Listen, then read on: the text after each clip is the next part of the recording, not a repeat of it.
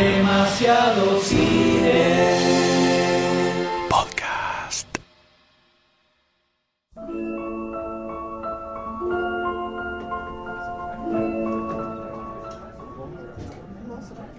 El barcito estaba a unas pocas cuadras del gimnasio. Todas las noches iba con los muchachos a pasar un buen rato, comer algo, relojear unas muchachas también, ¿por qué no? Estaba sentado en una mesa con varios de sus compañeros de entrenamiento y alguien de una mesa de al lado le tira una mirada rara, un poquito despectiva. Había un poco de aprensión todavía para los fisicoculturistas, entonces no era raro eso. Pero Arnold no se comía ninguna, así que le hace un gestito levantando su enorme mentón como indicando un ¿qué te pasa? El otro individuo se lleva un índice a la boca, indicando silencio, mientras agita su otra mano extendida lateralmente, completando de esa manera el gesto internacional de callate o te fajo. Arnold instantáneamente se levanta de su asiento. Su contrincante hace lo mismo. Se miden, se torean, se presionan. El extraño lo empuja. Arnold retrocede unos pequeños pasos, frena, evalúa la situación y le contesta rompiendo su camisa, mostrando sus enormes pectorales y abalanzándose con un grito vikingo, dando comienzo a una batalla campal que rápidamente involucra a todo el bar. Una clásica noche en Múnich.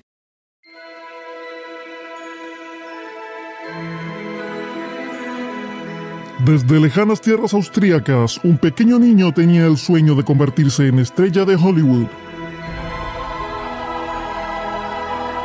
Pero para llegar allí tuvo que atravesar enormes aventuras repletas de peligro, emoción y muchos músculos aceitados. M. Goldstein, Sayus y Dr. D revelarán todos los secretos del origen de The one and only, the greatest, Arnold Schwarzenegger.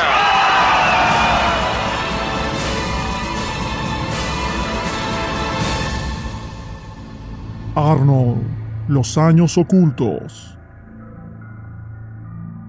Episodio 3. Pánico y locura en Múnich.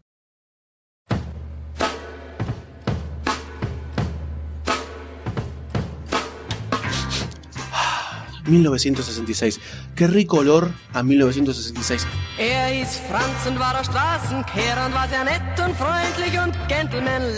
Múnich estaba en plena expansión ese año. Era una ciudad internacional, cosmopolita. Tenía más o menos 1.200.000 habitantes, de todo tipo. Eh, le habían dado los derechos para las Olimpiadas de 1972. Estaban ahí, a pocos añitos ya para ejecutarse. Y para que se juegue la final del Mundial del 74 también. Era el mejor ejemplo de cómo Alemania del oeste, obviamente la occidental, porque los comunistas ya sabemos cómo son, estaba creciendo a niveles futuristas y recomponiéndose después de la guerra. Cuando Arnold, con su bolsito de chavo del 8, se baja del tren, la estación estaba llena, llena de inmigrantes de todos lados del mundo. Escuchaba gente hablando en español, italiano, ¡Hey Arnold! turco, Arnold Schwarzenegger, no es eso. Casi que no se escuchaba el alemán. Era toda gente que venía a laburar, venía en busca del pan, sobre todo en la construcción, que no daba abasto.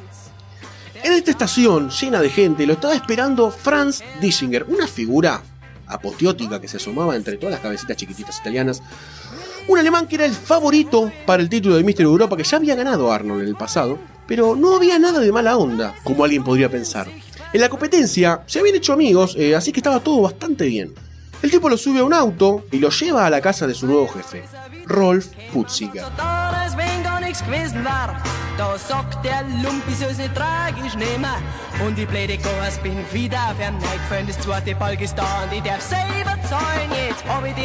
Cuando se lo encuentra, el tipo era todo lo contrario de lo que podías esperar de un tipo que estuviese metido en el fisicoculturismo. Era súper obeso, casi como Goldstein, muy pelado, como el Dr. D, le faltaban unos dientes, como el Dr. Sayus, y era terrible como el M. O sea, era demasiado cine.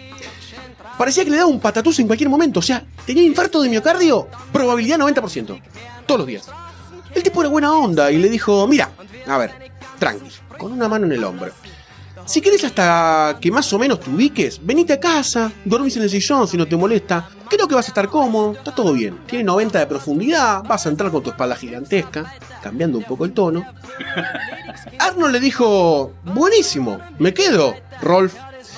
Lo recibió muy tranquilamente con su obesidad. Le mostró el departamento, que había una habitación extra que le dijo que en cuanto le entregaran la cama, ya iba a poder dormir ahí. Arnold, tranquilo. Pero mientras tanto, quédate en el sillón. Listen, no hay problema, dijo. Muchas gracias. Esto me resirve, me recopa. Arnold estaba súper agradecido, imagínate. Un pibe de Austria viene con la bolsa de chapatín, se baja en Múnich y bueno, tenés un depto, vieja. Tenés un depto.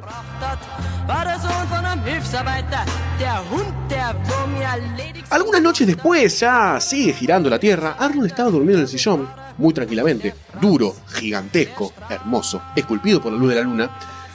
Y llega el amigo Rolf, medio borracho, pasado de cuerda, y se acuesta en el sillón al lado de Arnold, con toda su obesidad y grasitud. Y el tipo le dice, eh, che, ¿no estarías más cómodo en la habitación?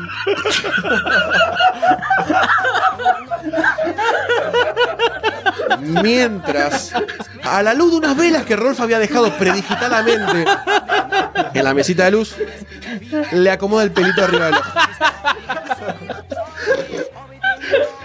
Y el gordito le movía el piecito, viste, como enroscándole la gamba. Una situación horrible. Arnold pega un salto, se incorpora y dice, bueno, ¿qué está pasando? Sale disparado como loco, como los tanques, agarra un bolso, mete sus cosas adentro mm, y raja rápidamente de ahí. Se va cagando, dice, no, el gordo me quería hacer cosas. Se fue, se fue. Er er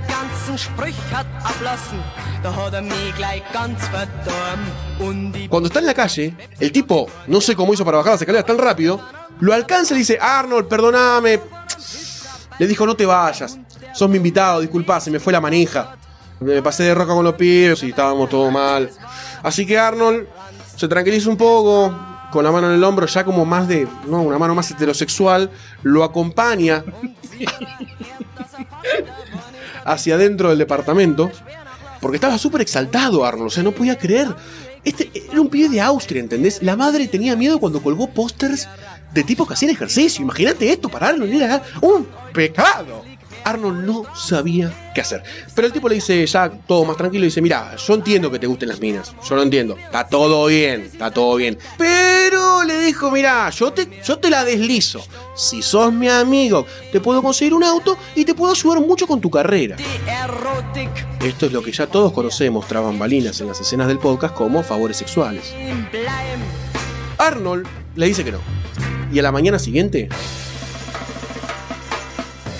lo deja el gordo y se va a la goma.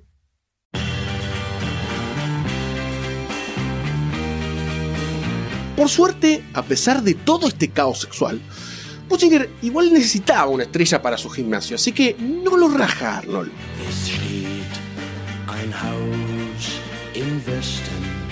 En Múnich había dos gimnasios específicamente orientados para el fisicoculturismo, ¿no? Uno era el de Putziger y el otro era el de Einar Smolana, que era un ex campeón de fisicoculturismo. Como verán, todo muy de gueto, ¿no? Todos se conocen, todos tienen el WhatsApp, todos se hablan. Era ya famoso, era muy copado, buena onda, onda te prestaba la papota. Y el gimnasio era mucho más grande y moderno que el de Putziger, así que dijo, ya está, justamente el trabajo de Arnold iba a ser atraer gente. Igual, a ver, por más de que el otro gimnasio era mucho mejor, el de Putzinger, al lado de la cueva en la que entrenaba en Graz, parecía ciencia ficción. Parecía que lo había diseñado Asimov, Arthur C. Clarke. Era una locura este gimnasio. Tenía varias salas para distintos grupos de músculo, algo que Arnold no podía creer. O sea, puedo ejercitar el tercer bíceps de la pierna. Tremendo, tremendo. Tenía un montón de, de ventanas con mucha luz natural, bocha de máquinas locas para músculos específicos. Era de otro mundo, muchachos, esto era de otro mundo, otro mar, no lo podía creer, estaba extasiado en felicidad. El tema era, ¿qué hacía Arnold ahora que había quedado súper en Tarlipes en la calle? Nosotros agradecidos que esté en Tarlipes. Lo llama Busek, el editor de la revista de Putzinger, que le había conseguido el laburo, ¿se acuerdan, no? Busek era un tipo muy buena onda, totalmente opuesto a lo que ya vimos con Putzinger, ¿no? Y claramente eh, era el que sabía posta sobre físico-culturismo en toda esa empresa. Era la mente detrás de las verdaderas cosas. Le cuenta lo que pasó y el tipo no lo podía creer. A mí nunca se me tiró el gordo. Y le dice que no se preocupe, no se preocupe. Entonces Busek fue al gimnasio, le acomodó un cuartito para que lo use como habitación unos días, que se quede ahí, porque si no Arnold quedaba en la calle. Además del gimnasio y la revista, tenía también un servicio de entrega de suplementos nutricionales por correo. O sea, gente, drogadicción para músculos a domicilio. Así que Arnold tuvo que ajustar toda su rutina para poder encajar su laburo como entrenador, por un lado, y su propia rutina de musculación, porque en unos meses se le venía el Mr. Universe y el tipo quería estar fetén, fetén para poder participar.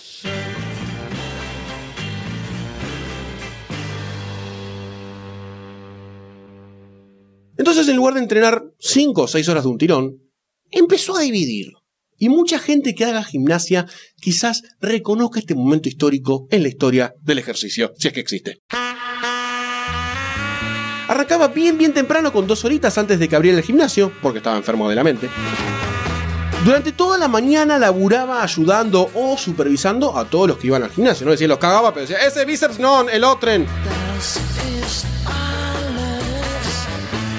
En el almuerzo a veces metía otra sesión cortita, tipo 40 minutos, ponerle, viste, tranqui, ¿eh? la pierneta, algo como lo que haces ahí todo el día para tener esa forma esculpida por los dioses, para darle algún que otro musculito medio rebelde.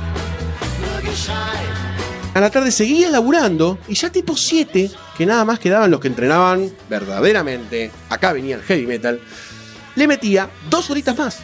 O sea, este muchacho estaba mal del cerebro. Pero lo loco, la revolución del proletariado muscular, era que al entrenar de esta forma, separando durante el día algunos ejercicios, se dio cuenta el chabón que ejercitaba mejor los músculos. Porque les daba como un ratito para que se regeneren entre cada sesión, después lo mataba. Un poquito para que se regeneren, después lo mataba. Como el sexo. Años después, esto se iba a convertir en una técnica reveladora. Por eso acá está la revolución del mundo del ejercicio, hermano. Arnold era un visionario.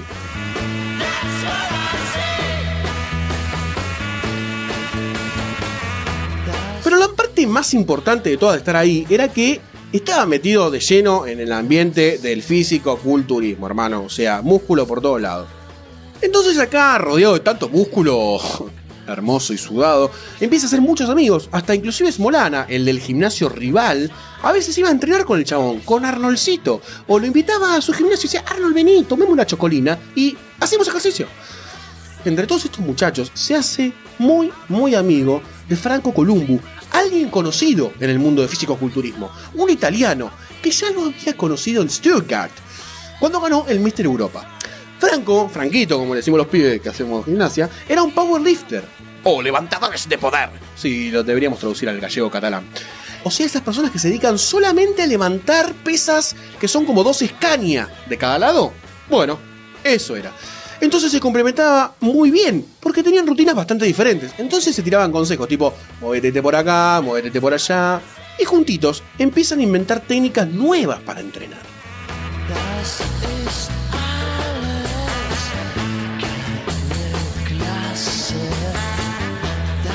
Acá Arnold, a pesar de no usar lentes, como el Dr. Sayus, desarrolla toda una teoría sobre el shock de muscle, lo que decía en su tratado internacional de electricidad al músculo o shock al músculo, era que lo más complicado de entrenar es que el músculo se acostumbra muy rápido a cualquier ejercicio que le hagas.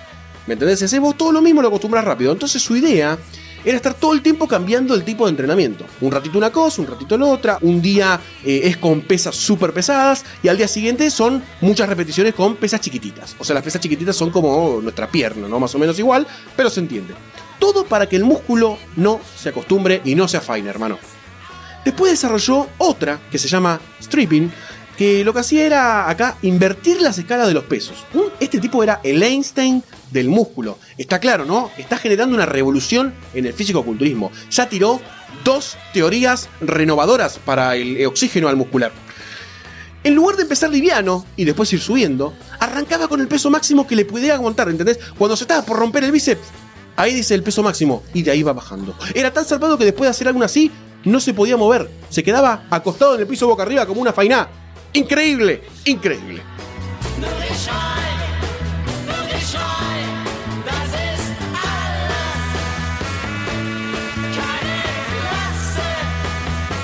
Ahora, todo muy lindo con el gimnasio, los muchachos entrenando, el Eye of the Tiger sonando de fondo, todos envaselinados con sudor, todo bien.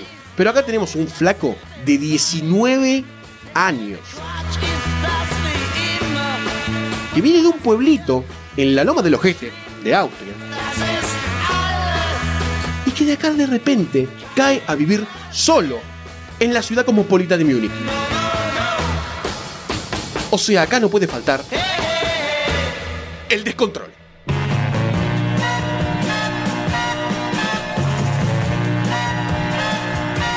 Oh, oh. Termina un día duro de entrenamiento en el gimnasio, así que a la noche había que divertirse. Y en Múnich, salir a divertirse a la noche es sinónimo de cervecería y birra, hermano. Mucha birra. Bei mir, ich bin jetzt treu. Imagínense a un grupo de muchachotes, a ver, súper musculosos, casi que bloquean el sol.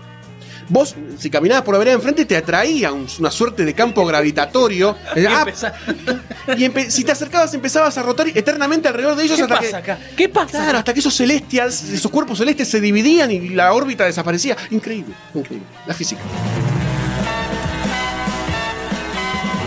Todos estos muchachos entran casi rompiendo el marco de la puerta. Patean las sillas porque en realidad están caminando, pero son tan grandes que las patean, ¿entendés? Corren todos, se sientan en una mesa larga, todos juntos o la juntan y arman una escena vikinga con jarras enormes de cerveza, las chocan en el medio, rompen todos los vasos, la cerveza vuela por los aires y mojan esos tersos músculos de acero. Parte de la joda de ir a las cervecerías, obviamente esto porque sos un tipo súper musculoso, ¿no? Prácticamente el capitán planeta. En esa época, por lo menos, era cagarte un toque a trompadas, lo justo y necesario. Entran trifulca, pero no con bronca. Era como. Diversión. Exacto, era diversión, una costumbre. Y no tenían cable, ¿qué van a hacer? Claro. Caguémonos a piñas, Carlos. Chupaban, se ponían medio en pedo y se cagaban un toque a piñas. Pero después, generalmente, se invitaban un pretzel sin sal, porque se cuidaban. Se cagaban de risa. Mira, te bajé dos dientes, yo tres. Estaba todo bien, todo bien, sobre todo porque estos tipos eran Optimus Prime caminando, pero de carne.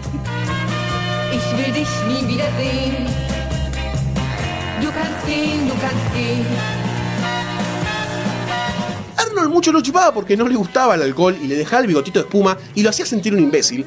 Y además porque lo complicaba con el entrenamiento. Lo del bigote era una joda, se lo dije joda.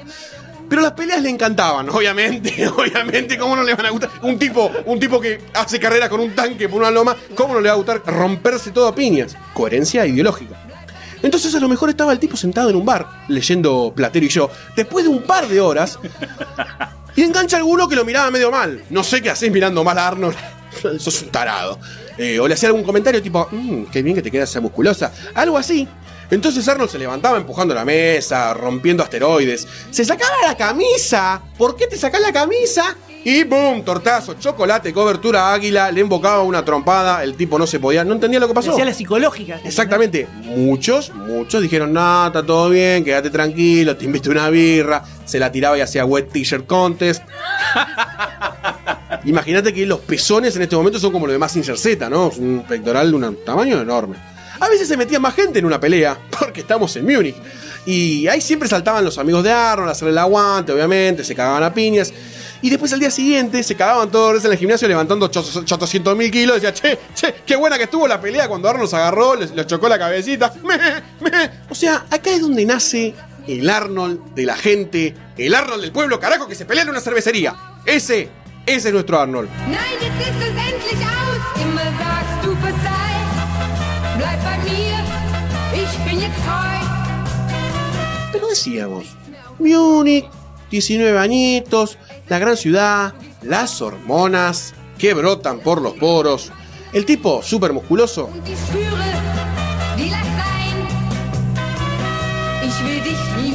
Si tenés todas esas condiciones, ¿qué se te pega alrededor? En este caso, minitas. Y si hay algo con lo que Arnold en este momento no tenía problemas, era con llamar la atención a las minitas, las minitas. Arnold decía, las minitas.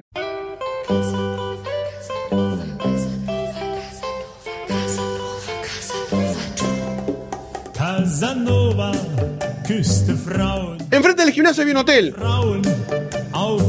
Pausa a propósito, para que pienses que enfrente del gimnasio había un hotel, que usualmente era utilizado por las aerolíneas para hospedar azafatas.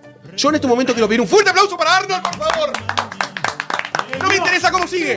No me interesa cómo sigue. No me interesa. No me interesa.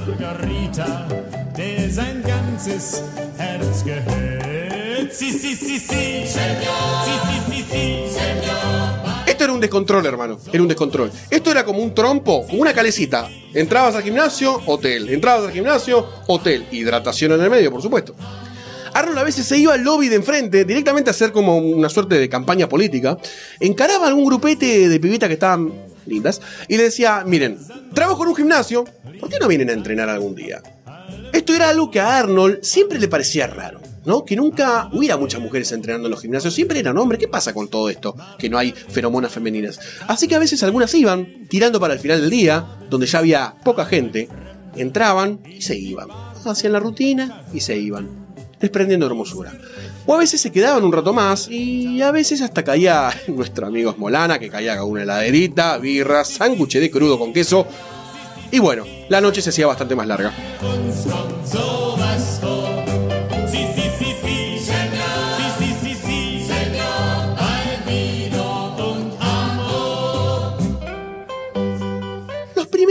En Múnich fueron todos, todos así. Arnold tenía a todas las minitas en puerta, el gimnasio, el hotel, la cerveza, las piñas. Era todo un descontrol. Todo un descontrol. La gente pide a gritos un documental biopic, película de este momento de la vida de Arnold. Todo esto era un mundo nuevo para ese pibe de Austria con la bolsita de chapatín. Pero más allá de la joda, empezó a darse cuenta que estaba perdiendo el foco. Dijo, este no es mi sueño, por lo menos no acá, en American. Se estaba dejando llevar por la joda alemana y no le estaba dedicando el tiempo necesario a sus amados bíceps. Sí, sí, sí, sí.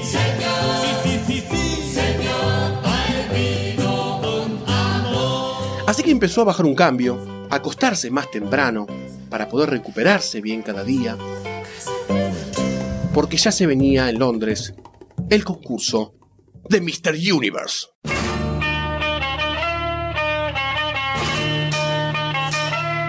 El amigo Busek, ese tipo copado, le había dado una mano con el inglés. Aunque no lo crean, ya empezó acá a hablar como el orto en inglés. Él prácticamente no entendía nada, así que para completar un formulario de registro para Mr. Universe y mandarlo a Londres, lo ayudó Busek.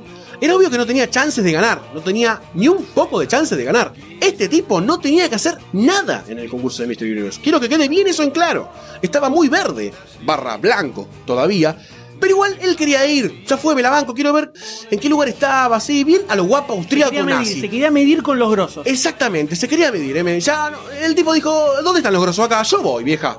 Basta, viajen, no me importen.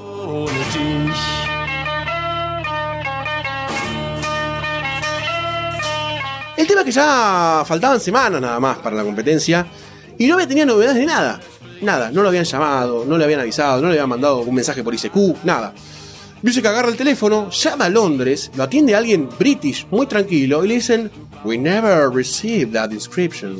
No me sale el acento londinense.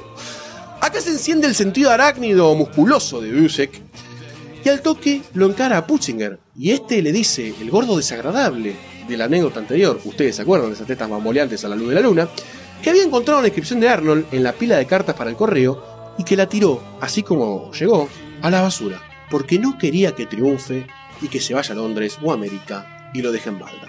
Una despechada. Una despechada, el doctor D lo dijo, un porro absoluto, Putzinger la tenés adentro, como diría nuestro gran prócer Maradona. Busek desesperado, lleno de ira, agarra el teléfono, llama de nuevo a Londres y se pega una chamullada rioplatense a Londres. Se pega una chamullada, dice, eh, mirá, Arnold, los músculos, bla, bla, bla. El tema es que lo logra. Días, días, oh, horas, horas antes de la fecha de la competencia, le llega a Arnold por correo la confirmación de que estaba en la lista de participantes.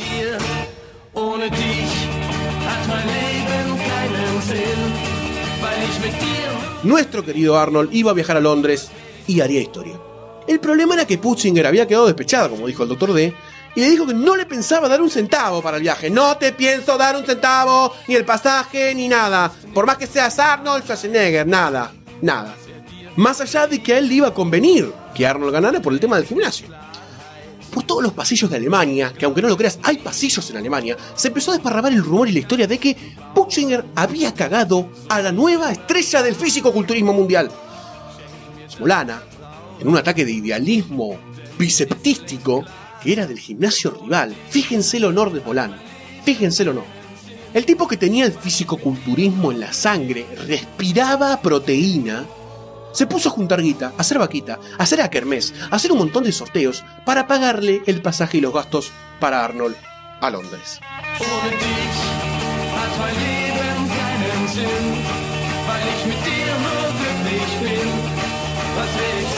Y así fue que a los 19 años, nuestro queridísimo y amado Schwarzenegger, por primera vez en su vida,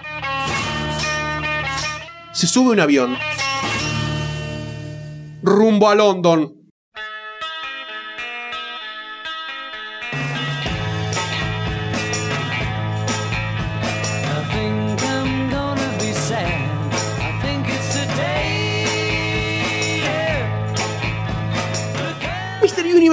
A ver, era una de esas competencias más importantes del mundo.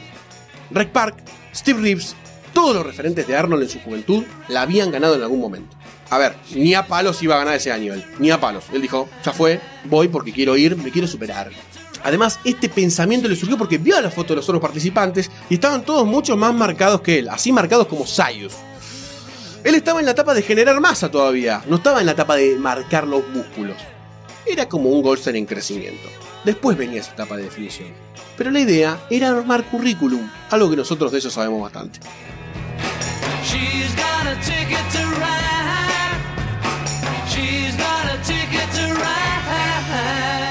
Esto no tenía nada que ver con las competencias en las que había participado en Austria. Nada que ver. El lugar donde se hacía era el Victoria Palace Theater, que era un salón enorme, donde entraban 1500 personas, o sea, casi la población del pueblo de Austria, boludo. O sea, nada. Olvídate, Austria ahí adentro estaba. Todo decorado con estatuas de mármol, todo re menemista, faltaba el jacuzzi María Julia y era una locura. La competencia arrancaba tempranito en la mañana con la ronda técnica, ¿no? Que era con prensa, pero sin público, para que no se distraigan. En donde los jueces se sentaban y eh, con todos los concursantes de cada clase, Arnold estaba en la de amateur alto, los evaluaban detalladamente. Por eso era una ronda técnica, ¿no? Se acercaban, los miraban, los tocaban. Era una etapa interesante del concurso. Entonces estos jueces los iban llamando por su número, todos en sus slips de competición, obviamente con un bulto que no es proporcionado por la cantidad de músculos, pero no importa. Les pedían que mostraran tal o cual músculo, ¿no? Que se pusieran esas poses famosas de los fisicoculturistas que cada uno hace en el, en el baño, cuando sale de la ducha y se peina con espuma. Y todo esto se tenía en cuenta después para la gran final en el escenario, con público y toda la fiesta loca londinense. Ya sabemos cómo son los ingleses para las fiestas. Zarpados.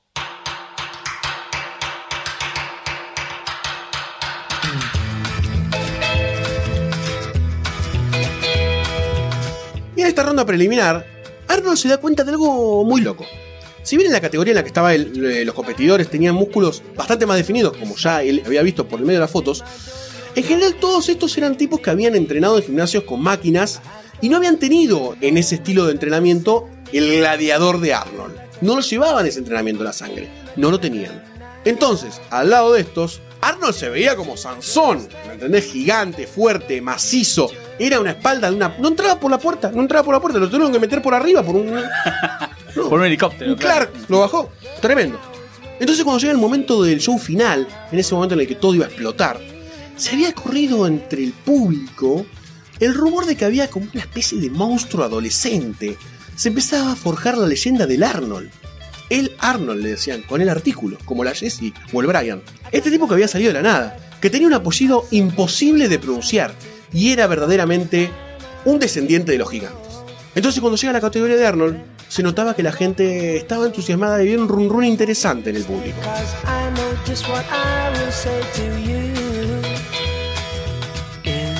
Arnold había calculado en su limitada imaginación que podía llegar a quedar entre los seis primeros, ponele. Con mucha suerte, viento de popa y el precio de la soja en 400 dólares. Como por lo menos para decir, bueno, valió la pena, estoy entre los seis primeros. Pero iba avanzando la competencia y Arnold seguía quedando y seguía quedando y la masa muscular seguía avanzando. Y de pronto llega la final y con él, al lado, al lado de él, había un yankee que se llamaba Chester Yorton. Este tipo Yorton estaba súper, súper trabado. Hacía las poses mucho mejor que él. Era como la estatua de David esculpida, pero con slip. Y además estaba hiper bronceado. Era como una patita que se había pasado en el horno. Tremendo, el color naranja que tenía. Era como Donald Trump, pero con músculos. Arnold estaba obviamente blanco teta al lado del chabón, o blanco M, como a mí me gusta decirle.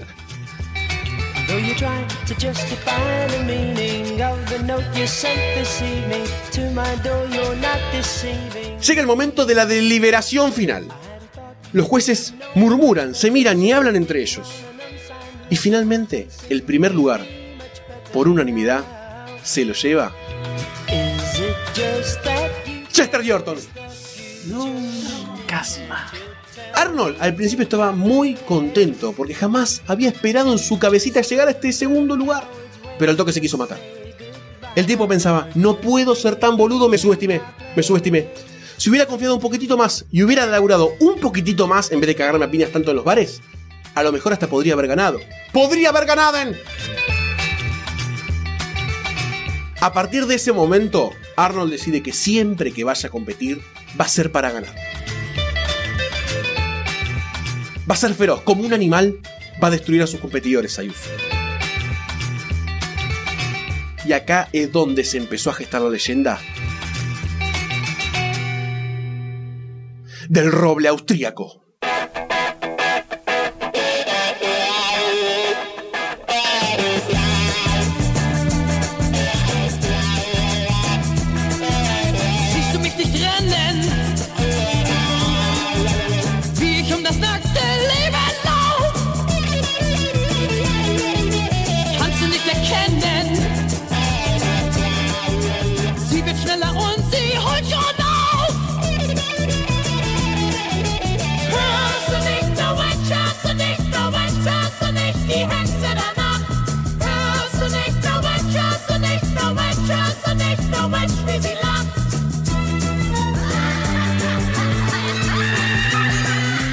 Lo que hacemos y te estás preguntando cómo puedo hacer para colaborar con toda esta magia?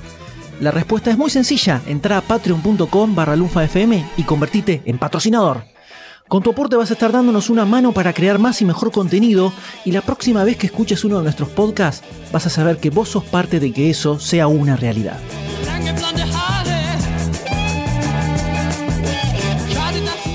Si no te querés perder ningún episodio, suscríbete a Demasiado Cine en iTunes, iBox, Spotify o en tu aplicación de podcast favorita.